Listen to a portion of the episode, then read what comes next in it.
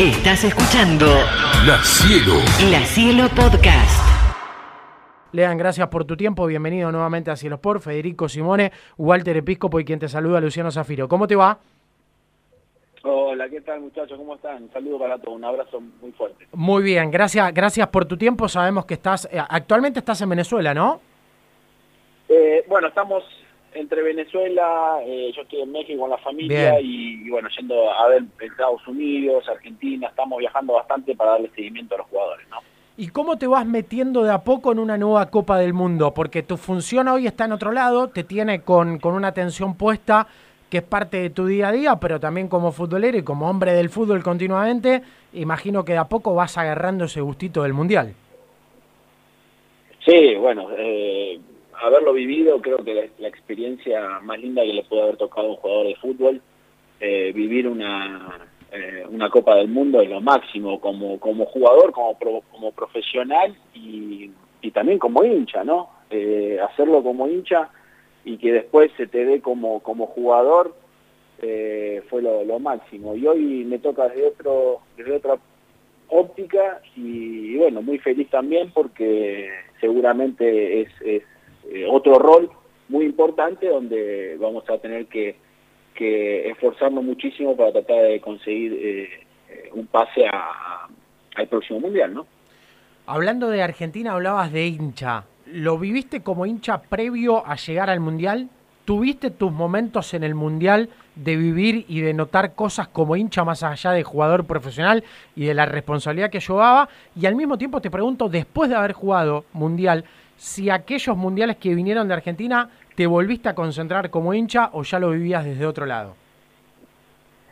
Mira, la verdad que en el momento de que, te toca jugar estás muy concentrado en tu en tu trabajo porque bueno en ese momento eh, uno lo vive como un trabajo y, lo es en definitiva es un profesional y en ese momento sabes que estás representando a tu país a, tu familia a tu gente eh, a tus amigos eh, es mucha responsabilidad que si uno se pone a pensar eh, a veces te- se te anuda la- las piernas, ¿no? Entonces tenés que tratar de, de pensar lo menos posible lo que estás representando, porque si no es una carga muy pesada. Tenés que tratar de vivirlo como cuando entras a jugar un partido en, en- en un equipo o cuando estás eh, divirtiéndote con tus amigos, porque si no, siempre con un grado de responsabilidad, eso no te lo tenés que, que quitar nunca, pero pero tratar de pensar lo menos posible eh, las consecuencias que tiene tanto lo positivo o lo negativo, porque si no, eh, si pensás siempre lo positivo, después cuando no lo lográs es una frustración es muy fuerte, muy grande, entonces tenés que tratar de estar siempre equilibrado, ¿no?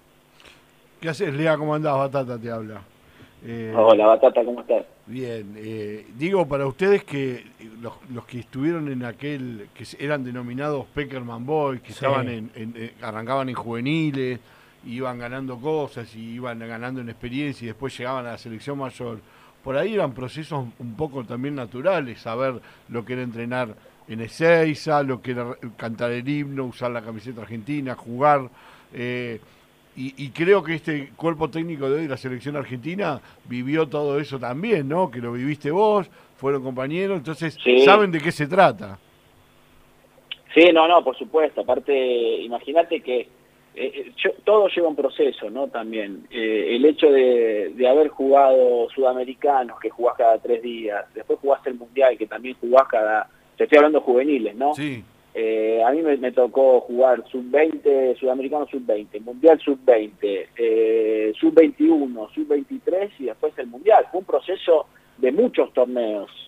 Eh, no es que fue de, de golpe, bueno, anda a jugar siete partidos porque estás en un buen nivel. No, no, fue un proceso claro. donde uno va va absorbiendo lo que es el sentimiento de, vestir la camiseta de la selección argentina, de lo que vas representando, o sea, te vas teniendo un sentido de pertenencia que hoy eh, los jugadores de la selección lo están teniendo y, y ni hablar del cuerpo técnico que hicieron todos los procesos, porque estuvieron, fueron mis compañeros, que estuvieron en todos los mismos procesos que yo y, nos identificamos muchísimo con, con el, sentido de pertenencia que hay en la selección y sobre todo cuando entras al predio de la AFA, ¿no? Lo que sentimos es algo único, ¿no?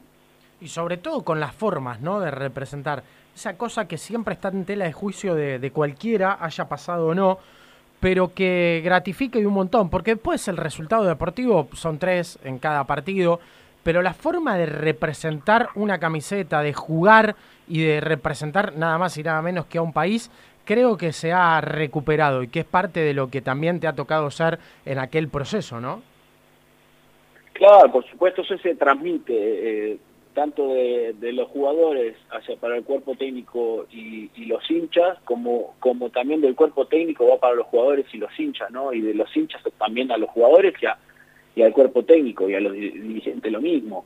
Es algo que tiene que ir eh, en mancuerna porque si se corta un eslabón de eso se pierde, puedes estar bien con tus jugadores, pero si no estás bien con el hincha se te hace todo cuesta abajo eh, y así lo mismo con los, con los dirigentes, si no te apoyan, si bueno, hay, hay muchas hay muchos factores que hacen que, que el equipo hoy esté bien. Hoy tenemos eh, unos jugadores que nos están representando al 100%, eh, cuerpo técnico del corazón de Seiza, eh, hoy están los dirigentes que se lo ven muy cercanos por lo que por lo que se ve desde afuera, ¿no? hablo, hablo por lo que uno presiente y la gente está muy metida, entonces son cuatro eslabones que son muy importantes para, para poder llegar a un objetivo. Después, esto es deporte, ¿no? A veces eh, se ejecuta bien o se ejecuta mm. mal. A veces, eh, eh, la vez pasada estaba en una conferencia de que hablaba uno de un golfista, ¿no? Que tiró de, hizo hoyo en uno y uno le dice, uy, qué suerte, un hincha, ¿no? Entonces se dio media vuelta y le dice, ¿sabes qué? Me estoy dando cuenta que cuanto más entreno, más suerte tengo, ¿no? como diciendo que la suerte no, no es casualidad, no es suerte. Entonces, eh, está bueno cuando dicen qué suerte en el fútbol, ¿no? Y no es suerte. Cuando uno ejecuta un penal, ejecuta un penal porque lleva 300 penales en entrenamiento ejecutado de una manera. Eh, entonces, eh, acá vamos lo mismo, ¿no? Si, si las cosas las vas haciendo bien durante el proceso, seguramente en, en el Mundial te puede ir bien. No te, no te garantiza, que te va a ir muy bien, pero sí te acerca un poquito más a ese resultado que tanto queremos, ¿no? ¿Qué, mm, qué, diálogo mantenés? Si es que mantenés alguno con, algunos integrantes hoy del seleccionado o no, que quedó allá en aquellas vivencias, tanto con Scaloni como compañero, con Messi como compañero, bueno, con parte de todo lo que hoy es este cuerpo técnico también, ¿no? No, tuve la posibilidad, bueno, de, ir a ver acá algunos partidos en Estados Unidos a la selección y, bueno, compartir ahí algunos momentos con, me tocó estar con, Messi en, alguna habitación tomando algunos mates, después estuve eh, con Lío Scaloni también, eh, nos, hablamos con Ratón, con Pablito, con Walter, eh, bueno, son todos compañeros, la verdad que esta generación no, no me tocó jugar con ellos, pero en la parte del cuerpo técnico seguimos en comunicación, nos saludamos para los cumpleaños, seguimos felicitándonos para, para eventos importantes y sí, permanentemente en comunicación, no te digo diario, pero, pero la relación de amistad y de respeto y, de orgullo, ¿no? Porque que hoy representa la selección argentina nos llena de orgullo porque sabemos lo que, lo que significa para ellos y para nosotros que, nos estén representando. Y, y, como pares, eh, digo, Lega, cuando mirás los entrenadores que hay en las diferentes selecciones, ustedes están en Venezuela, los mellizos están en Paraguay, eh, en México está el Tata Martino, eh, hay tantos, eh, tantos entrenadores argentinos dando vuelta, ¿no? Eso también quiere decir algo. Sí, sí, ahora está en Chile está el Toto Berizo, en Bolivia está Costas, bueno, y hay una, en Colombia está el Néstor Lorenzo, eh, va a ser una, una eliminatoria, la próxima va a ser muy, muy... En Ecuador, Alfaro. Alfaro, bueno, eh, hay sobre las 10 naciones de, de, de Conmebol, creo que hay 7 u 8 entrenadores argentinos, entonces hay una competencia, eh, va a ser una competencia importante, existe una competencia importante y, seguramente para, para, el próximo mundial va a ser terrible la competencia, ¿no? Porque eh, eso que transmite un entrenador argentino muy difícil lo vas a encontrar en otro lado, ¿no? Entonces, y no es porque nos tenemos que agrandar, sino que es porque nosotros sentimos así el fútbol por nuestra cultura. Es así, nosotros no nos gusta, no nos gusta perder y sentimos una gran frustración al perder. Y quizás otros lo toman de otra manera, eh, no digo que esté bien o esté mal, simplemente que nosotros somos diferentes, esa es la realidad.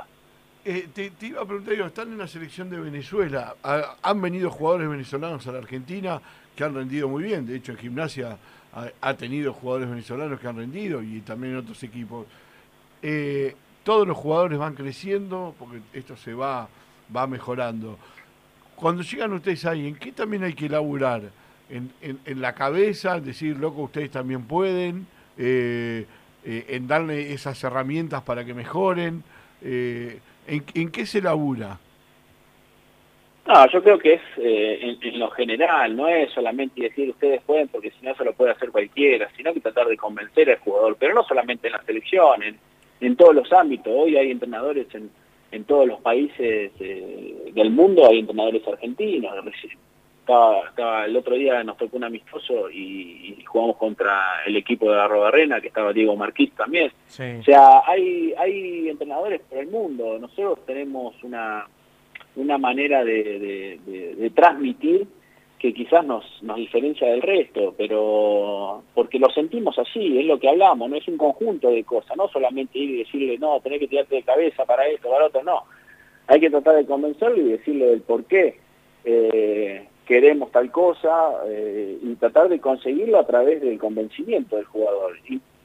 Si uno se impone, no es la manera de, trabajar, porque una imposición es una, algo obligación, y eso es lo que no queremos. Nuestra intención es siempre tratar de que el jugador entienda el porqué de cada ejercicio, cuál es el objetivo, por qué nosotros queremos hacer eso, y aparte también tenés que analizar en dónde, eh, en el diagnóstico cuando vas a agarrar un equipo, tenés que saber lo que, a lo que vas, entonces, eh, si vas a, un equipo a tratar de convencerlo para que juegue tanto, para poder conseguir un objetivo para llegar al Mundial, tenés que buscar cierta cantidad de jugadores, calidad de jugadores, características de jugadores, para tratar de, sacar resultados de una manera.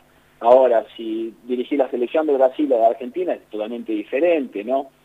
Entonces así uno, uno haciendo un buen diagnóstico puede atacar directamente eh, a lo que realmente necesita. Eso es lo, principal que tiene que tener un entrenador, ¿no? Para mí.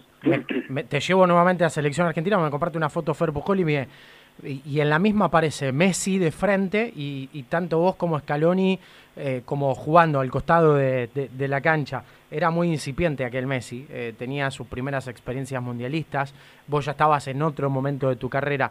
¿Qué has visto en todo este proceso de, Messi? ¿Cómo, ¿Cómo lo has evaluado también desde tu relación que has construido con él para lo que hoy es y con la posibilidad de que también en este Mundial de Qatar sea por ahí su última participación de Copa del Mundo. No, la, verdad es que, bueno, lo mismo que, que, ustedes, ¿no? La, madurez que, que fue que fue obteniendo durante estos años eh, le está dando él la tranquilidad y un respaldo de que de que va a ir a jugar un mundial eh, un poco más tranquilo, en el sentido de que hoy eh, ha conseguido varios, eh, digamos, lo más, lo más importante, el apoyo que, que, tuvo a nivel país, ¿no? Porque en general lo tenía, a nivel mundial tenía un apoyo y una y un elogio importante, pero a nivel país como que siempre se le había generado una duda. Hoy va sin esa carga, ¿no? Hoy es eh, el jugador que todos queríamos y, bueno, va a ser seguramente lo mejor que pueda en el Mundial y obviamente va a ser criticado y va a ser elogiado porque es el número uno, ¿no? Eh, entonces, eh, yo lo que veo hoy, que la madurez y, y, la tranquilidad que tiene para afrontar estas cosas que te estoy hablando, ¿no? ¿Te, sorprendió en su momento? Digo, a todos nos pasó en alguna mayor, menor medida que Scaloni haya sido designado técnico de la selección y eso no habla mal de él, todo lo contrario. Quizás estábamos habituados a técnicos de cierta edad, con tanta trayectoria, con cierta experiencia, como argumentos que se anteponían. En su momento, ¿cómo lo viviste? ¿O, qué, qué, vivencia tenías y decías, no, pero pará, puede que le dé esto o puede que sea tal cosa? Bueno, estamos hablando siempre lo mismo, ¿no? Del proceso que uno tuvo. Él eh, eh, participó como, como auxiliar, ayudante de un entrenador en un mundial. Hmm. lamentablemente no nos fue bien, pero vivió un proceso eh, con, con, la selección, fue entrenador de, de sub-20 y después, por muchos motivos, aparece como entrenador, pero él ya estaba formándose como entrenador de selección, porque él hay que recordar que tenía la sub-20 en su momento. Exacto. Le fueron ofreciendo a, muchos eh, entrenadores, le fueron se le fue ofreciendo el cargo por lo que uno leía, ¿no? Y, no lo querían, no lo querían porque era una papa caliente, había muchas cosas eh, que no estaban claras y, bueno, él asumió y con mucha personalidad y sabiduría, creo, eh, muy, muy preparado para, para tomar decisiones y hacer un, recambio importante que, y sobre todo generar un buen ambiente, ¿no? Que eso es, eh, es especialista en no hablamos en Argentina, somos un medio de Venezuela y vienen y te preguntan cómo ves al seleccionado argentino para el Mundial y qué decís. Favorito. Favorito. Pero siempre, siempre lo veo favorito. ¿Por, qué? Siempre lo veo favorito. Porque por naturaleza nosotros nos sentimos favoritos.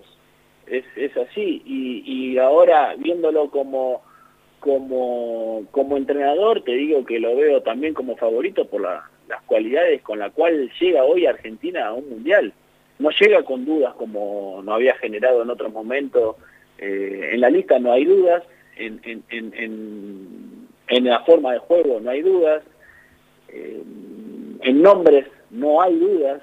Entonces creo que, que llega muy bien muy bien eh, con el apoyo de, la gente, de los dirigentes, de, lo mismo la unidad que, se ve en, el equipo, sobre todo porque se van dando resultados y eso sigue uniendo, y, con una idea clara de lo que quiere el entrenador, y se ve, se nota y se palpa eso, ¿no? Eso se, se nota que, en las declaraciones, en los juegos de los, jugadores, eh, se nota claro la idea del cuerpo técnico, ¿no? De lo que tienen eh, en mente, ¿no?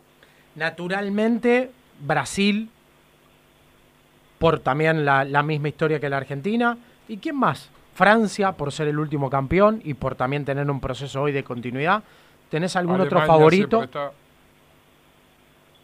Sí, yo siempre, yo nunca puedo descartar a Alemania. Ahí justo lo dijo Batata, para mí es, eh, es siempre el rival a vencer de Alemania, ¿no? Porque me tocó vivir un, año en, en, Alemania y sé la mentalidad que tiene. Ellos entrenan para, para jugar 150 minutos no juegan para, para entrenar, no entrenan para jugar 90, eh, entrenan para jugar 150 minutos y están mentalizados que hasta el minuto 110 el partido va a durar, porque mm. ahora se alarga por el VAR y por otras cosas, y están mentalizados para, para eso, ¿no? Ellos eh, te pueden cambiar un partido faltando tres minutos, te pueden cambiar y, y ellos no se sorprenden, ¿eh? porque saben que lo pueden hacer. Entonces, nunca bajaría la guardia con Alemania, nunca, nunca se puede bajar la, guardia con Alemania.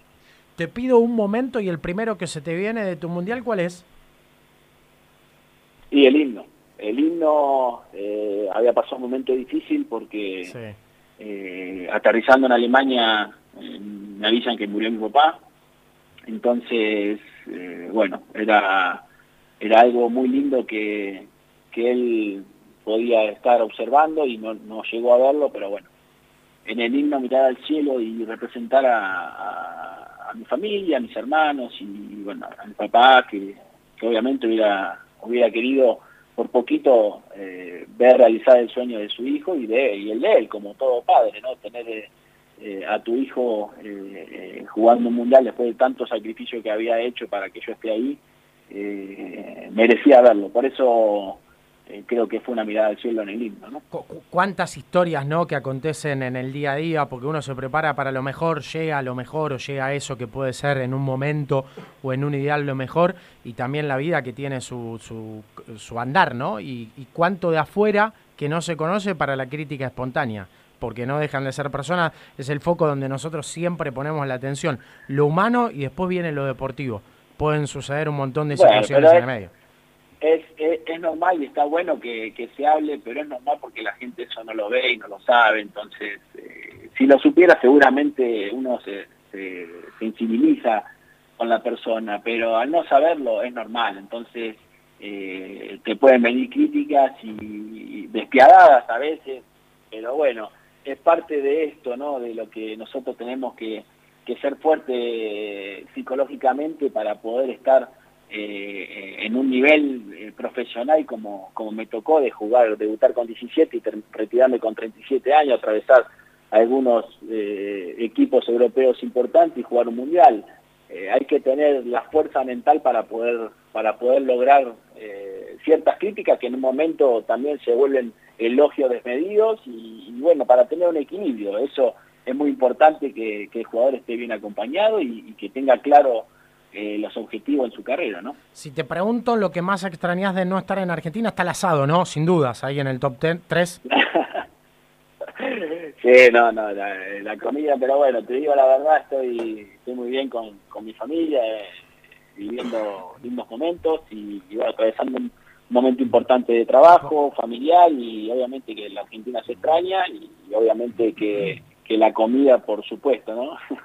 ¿Sabes por qué te... sí, hace unos miércoles atrás eh, se hizo una escapadita a la ciudad, estuvo con tres amigotes cenando. Sí, no, estuve, estuvimos con toda la categoría 78, que fue bicampeona, mm. que fueron, aprovecho para saludarlos porque siempre los muchachos eh, están pendientes de todo y estuvimos, sí, estuvimos comiendo en una parrilla de, de, te llega buena buena información, Batata, ¿eh? No, no, Batata no solo trabaja de periodista, sino también con el servicio de inteligencia. Eh, ah, sí, sí, ahí, ahí, ahí, sí, Lo carpetean, lo carpetean a Batata. No, bueno, es lo del. Estuvimos comiendo una parrilla, eh, ahí, ahí eh, tenés otro, otro proceso importante que fue eh, la categoría 78, que la me tocó eh, vivirla y, y, fuimos bicampeones en, en juveniles cuando era muy, muy difícil que una categoría en gimnasia saliera campeón en juveniles, tuvimos campeón en séptima y en sexta, ¿no? Y después ese proceso mismo nos, nos llevó a que cinco jugadores debutemos en, la primera división, ¿no? Entonces, creo mucho en el, proceso. Que hay mucha gente que no se sube al proceso, todos esperan al final el resultado, pero hay que vivir el proceso, hay que disfrutarlo y hay que comprometerse con el proceso. ¿Sabes por qué te preguntaba lo de la carne? Porque digo, en un menú, en Argentina siempre la carne puede estar pero en un menú de charla con Cufré, gimnasia siempre está. ¿Cómo lo vivís a la distancia no, por supuesto, por supuesto. Y aparte son todos, imagínate, todo, ahí sacamos todo el tema de gimnasia. Así Ahí no te preguntaron de mundial, nada. No, no, los muchachos no, ya no, ya no, ya todos hablamos de gimnasia. Ahí se habla todo de gimnasia y bueno, ese es el corazón nuestro, ¿no? Es, eh, por eso tenemos hoy el nombre que tenemos gracias al club. Entonces, estamos siempre muy agradecidos a eh, haber compartido muchos que, que, quizás pasaron un año, dos años nada más por la 78 y, mm. y ese día nos juntamos como 30 éramos, ¿no? Y fue fantástico, la verdad que cada vez que se puede lo hacemos y la disfrutamos muchísimo. ¿Y hoy cómo lo ves a gimnasia? Eh, entre lo que te permite el tiempo de trabajo y también este tipo de encuentros donde por ahí la información fluye un poco más, ¿no? En, el diario, en el conocer de, primera mano cómo está el club, cómo pasa el, hecho deportivo, que de hecho ha sido muy bueno este, esta temporada. Sí, sí, creo que hoy eh, Gorosito le dio un poquito de, la identidad que estábamos esperando, porque eh, si bien hoy eh, por momentos el volumen de juego no era, no era el esperado, pero se veía la intensidad con la que los jugadores eh, representaban al club y eso era, era muy importante, porque a veces cuando no se puede jugar bien, eh, uno tiene que meterle mucha intensidad para poder suplir esos, esos momentos que el equipo no está pasando una crisis, ¿no? Entonces arrancó tratando de, de, sumar puntos eh, a como dé lugar y, creo que después se, le fueron dando los resultados y empezó a mejorar su, y a mantener un nivel de juego donde por supuesto tuvo altibajos porque hoy tenemos que ser realistas que eh, el plantel de, River, Boca, mismo Racing, eh, el plantel hoy es un poquito más largo, no digo en calidad, eh, no, no, no estoy hablando de que son mejores, pero digo, es un poquito más largo, más grande, más amplio, entonces a gimnasia hoy eh, se, se, enfermaba alemán y perdía un 30 o 40% del volumen de juego, de asistencia, de lo que le daba alemán, entonces reemplazar a cierta característica de jugador le costó muchísimo a gimnasia, por eso es importante tener jugadores, un, plantel amplio en calidad, y, y en jugadores, ¿no? Pero bueno, después también tenés el problema de, de cuando tenés un plantel amplio y solamente jugás eh, los fines de semana sin jugar Copa, se te complica porque solamente tienen que entrar 11. Entonces ahí se genera un ambiente difícil. Entonces tenés que tratar de compensar eh, todos los momentos, porque uno dice, y no, pero Boca, sí, pero Boca terminó ahora de jugar eh, la Copa con Patronato, si no, seguían con un plantel amplio para, para afrontar la Libertadores, para afrontar eh, la Copa la, Copa con, con Patronato y en la Liga Local. Entonces son tres competencias que tiene. Gimnasia tenía una sola, por eso no puedes tener un plantel tan amplio, porque al tener una sola, después se te complica si quedas afuera de una copa. ¿Cómo haces para mantener a, todos los jugadores eh, al máximo cuando solamente entran 11? Está difícil, entonces es entendible también lo que, lo que le pasó. Está tan metido en gimnasia, Lea, porque yo sé lo que él ama gimnasia y es uno de los tipos, obviamente no lo voy a decir acá, porque por ahí se va a enojar conmigo, eh, de los tipos que ha puesto mucho de manera anónima sin que nadie se entere, y eso lo sé, que ha hecho muchas cosas para el club sin que nadie se entere. Este, está tan metido que hasta sabe cómo va el más 45, el senior, ¿entendés? Sabe todo. No ¿Sabe? solo fútbol profesional. No sé si te animarías a, no, no sé si te animarías a criticar al técnico del más 45. No, no, no, no porque después me, me va a llamar el técnico, pero técnico jugador, ojo. Eh, sí, con eso. Gabriel Cufrero, hermano de Lea, es el, el técnico este, muy Eh, metido, se toda la familia. No- no opines de afuera, te puede decir tu y- hermano. Y, bueno, Batata es la, la, la, la sangre tripera de la familia, ¿no? Es así. Total. eh, Más allá de que de que ellos no tuvieran la posibilidad de jugar en primera, la sangre tripera está siempre. Mi hermano colaboró mucho tiempo como entrenador en, infantiles, juveniles y coordinador también. Entonces, eh, siempre aportando un poquito a, a- a gimnasia y, tratando de disfrutar lo que le da gimnasia, porque gimnasia nos da muchísimo a todos, ¿no? Lean, gracias por el tiempo, por la posibilidad de, de reencontrarnos para esta charla a poco del Mundial, pero siempre con gimnasia como protagonista tanto de tu vida y que une al hincha, ¿no? Escucharte a vos es encontrar también esa claridad de alguien que conoce muy bien al club, que lo ha vivido y lo vive continuamente más allá de, de donde te toque estar. Bueno, muchas gracias a ustedes y les mando un fuerte abrazo y todo, un abrazo grande a, a- a todos los cluberos. Un Una- abrazo batata también ahí a, y a Fer que, que estuvo, que lo tengo ahí a veces que... que Quédate que la verdad tranqui- que ah, es, ah, es- ah. es un crack. Ahora te damos vacaciones de Fer Pujol. Es necesario. No. Es lo que nos piden todos. Un abrazo, Fer. Abrazo grande, gracias Lea. Un abrazo para todos. Gracias. La Cielo, La Cielo. La Cielo Podcast.